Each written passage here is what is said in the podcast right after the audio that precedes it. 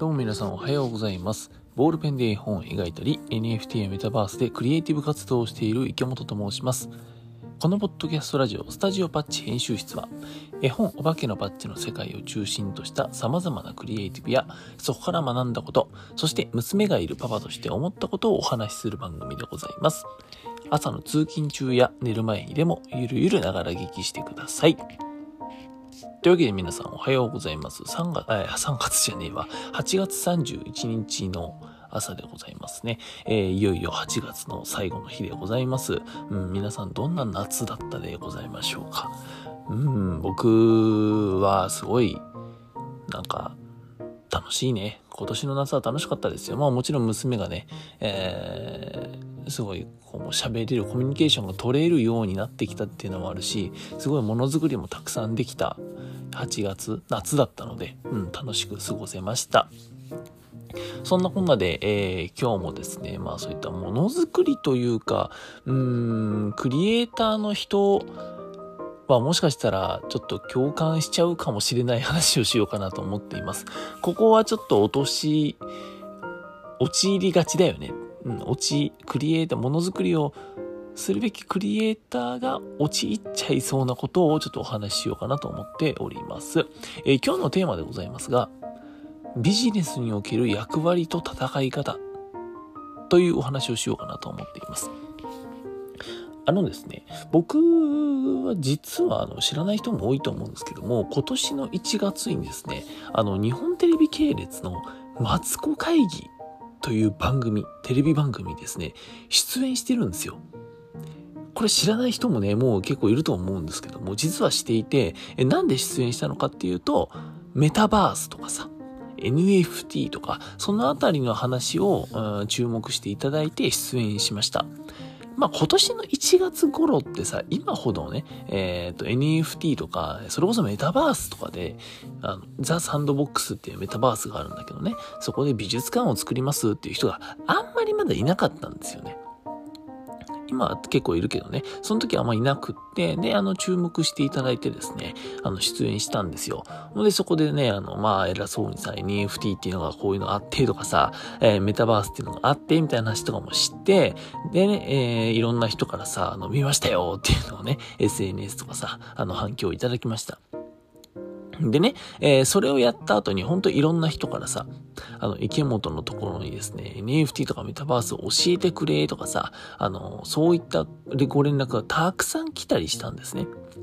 で、僕はその連絡がやっぱり来るだろうなとそもそも番組出演する前に思っていたので、えっ、ー、と、準備してたんですよ。なんかそういう教えられるような、まあ変な話、NFT のその、オンラインセミナーとかさ、コンサルとかっていうのを開けるように準備してたんですよ。そしたらやっぱり、案の定ですね、いろんな方からそういうご連絡が来て、えー、もちろん NFT のオンラインセミナーみたいなのも開催してみたりとかさ、まあ本当に何ですか、えー、ズームで、えー、いろんな人、何人ぐらいやったかなあれ？えー、っと、20人ぐらい、一回50人か。50人募集したら無料で、えっ、と、やったんですよ。無料で開催しようと思って、えー、50枚チケットを、えー、出したら、もう50枚とも全部はけたっていうのがあったんですけども、まあでもそういうのとかもあったりさ、うん。あとあの NFT のそういうコンサルっていうんですか。えー、NFT ってこういうので、こういう風にやったら売れるかもしれないよ。それで、えー、一緒にちょっとマーケティングとかブランディング考えていきましょうみたいな、そういうのをね、えー、やってみようと思ってやった時期があったんですよ。それが今年の5月とか、4月5月ぐらいかなだったんですね。だからそれこそですね、他の、うんと、企業さんと組んでオンラインセミナーをやってみたりとかっていうこともありました。で、じゃあ今それを僕がやっているのかっていうと、全くもってやってません。NFT のそのオンラインセミナーとかさ、勉強会とかさ、NFT っていうのがあってとか、NFT とは何かみたいなことっていうのは僕はもう今一切言ってないんですね。これなんで、えっ、ー、と、言わなくなったのかっていうと、えっ、ー、とね、言わなく、うんと、なんだろうな。僕が言うべきじゃないし、僕が言っいう役割じゃないし、それは。僕の役割じゃないだろうし、えー、僕の戦い方じゃねえなって、えー、思ったからです。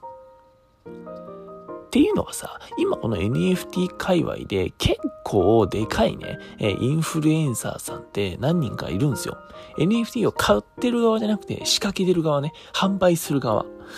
で、えっ、と、この NFT 初の人、初の、えっ、と、クリエイターさんとかではなくて、もともともう、えクリエイターとかインフルエンサーとして、えっ、と、めちゃくちゃ注目されてる人、まあ、代表的なところで言うと、池早さんとかさ、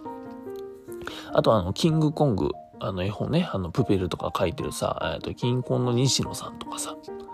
あの辺とかがやっぱり NFT ってすごい注目してて、えっ、と、まあ、ね、池早さんはもうずっとやってるけど、えー、金婚西野さんもこの間、うんと、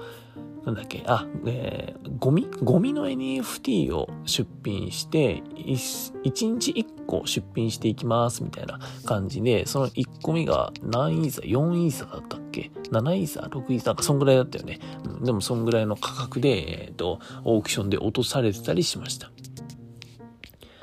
で、えー、その人たちって、じゃあ今何やってるかっていうと、それこそ金婚西野さんとかってさ、あの、NFT とは何かっていう勉強会をね、あの、よくやってるじゃん。なんか教えて西野先生と、えー、一緒に勉強する NFT ってなんだろうみたいな、そういう勉強会を開いたりしてるんですよ。うん。で、えっ、ー、と、それでもちろんさ、あの、お金をちゃんともらってて、え、開催してるわけですよね。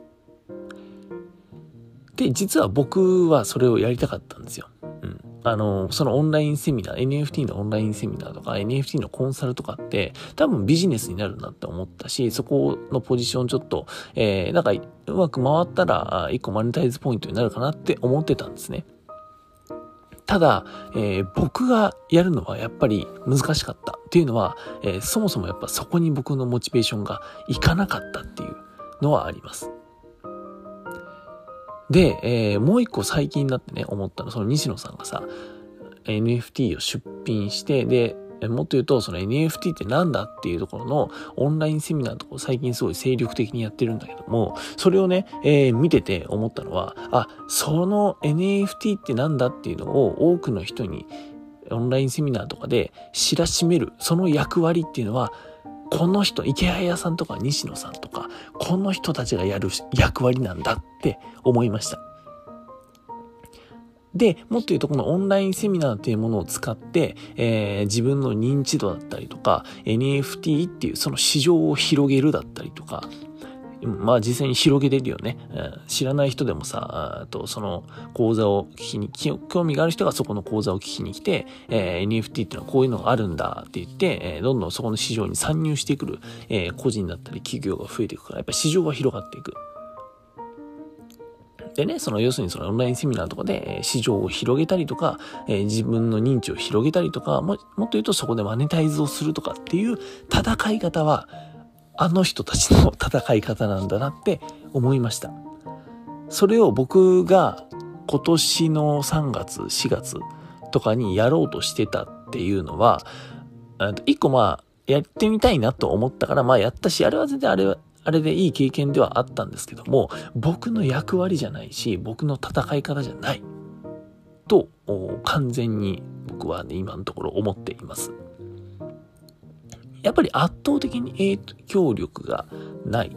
わけですよね。僕っていうのは、池本翔っていう人間はさ。だし、やっぱりこの、なんだろうな、圧倒的にその人たちに比べたらさ、弱者なわけじゃないですか。弱者っていうのは別になんだろうな、えっ、ー、と、自分を卑下してるとかじゃなくて、えっ、ー、と、本当にすごいシンプルに見てね、あの、あの人たちの強さっていうところにもちろんまだたどり着いてないな。なんかあの、他の人からはさ、えっ、ー、と、池本さんなりの強さがあったりする、しますよとかっていうのはそう言われたし、それは、えー、ありがたいお言葉ではあるんですが、えっ、ー、と、まあ、すごいシンプルに客観的に見て僕の方が弱者ですよね。っていうふうに思って、うんと、まあ、戦い方と役割っていうのは本当に重要だし、えー、そこに、もう間違えた、間違えちゃったなって気づいた段階で、やっぱ早めに軌道修正していくべきだなというふうに思いました。だから僕はそれをね、3月4月にさ、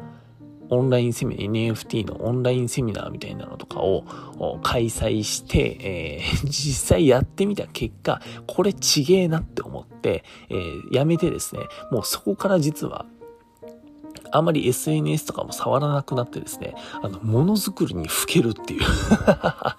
そうだ、そっちにね、えっと完全にシフトしました。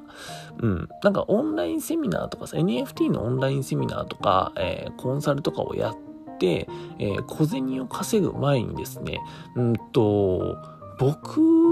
が一番やりたいことは、やっぱりこのお化けのバッジの世界を広げていくこととか、お化けのバッジの世界を作ることだと思っているんですけども、そこを怠ろうとしていたし、そこを僕がやる、そのお化けのバッジっていう世界を作るっていうのが多分僕の役割だと思うんですよ。うん。で、えー、今はあ、そのなんだろう、お化けのバッジの世界観を深めていくとか、そのお化けのパッチのあと魅力を自分自身もやっぱ探さないといけないし物語を作っていくっていうまだその段階だしそういう戦い方だと思ってるんですよ僕は。こっそり自分で設定を作るっていうところですね。うん、要するに、えーと役割と戦い方っていうのがちょっとずれてたなって、えー、思いました。なんか、ごめんなさい、だらだら喋っちゃって申し訳ない。伝わるかな？このなんかニュアンスって。うん。だから要するにさ、その強者と僕みたいなねえ、池本っていう本当に弱者がですね、えっ、ー、と、池早さんとか西野さん、貧困西野さんみたいな、え、ああいう強者と同じ戦い方をしてしまったら、ちょっと、うーん、ずれるよね。それは、あと、負け戦になるよね。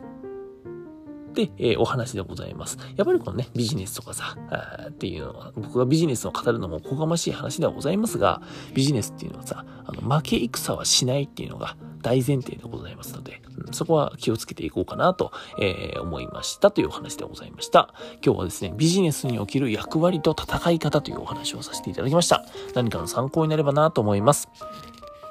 というわけで会員制の Discord コミュニティパッチの隠し部屋では絵本や NFT、メタバースでお化けの世界を作っている裏側、次に仕掛けるクリエイティブや戦略などを共有しています。小さなお化けの物語を応援してくださる方は概要欄からコミュニティに参加するための URL で飛んでぜひご参加ください。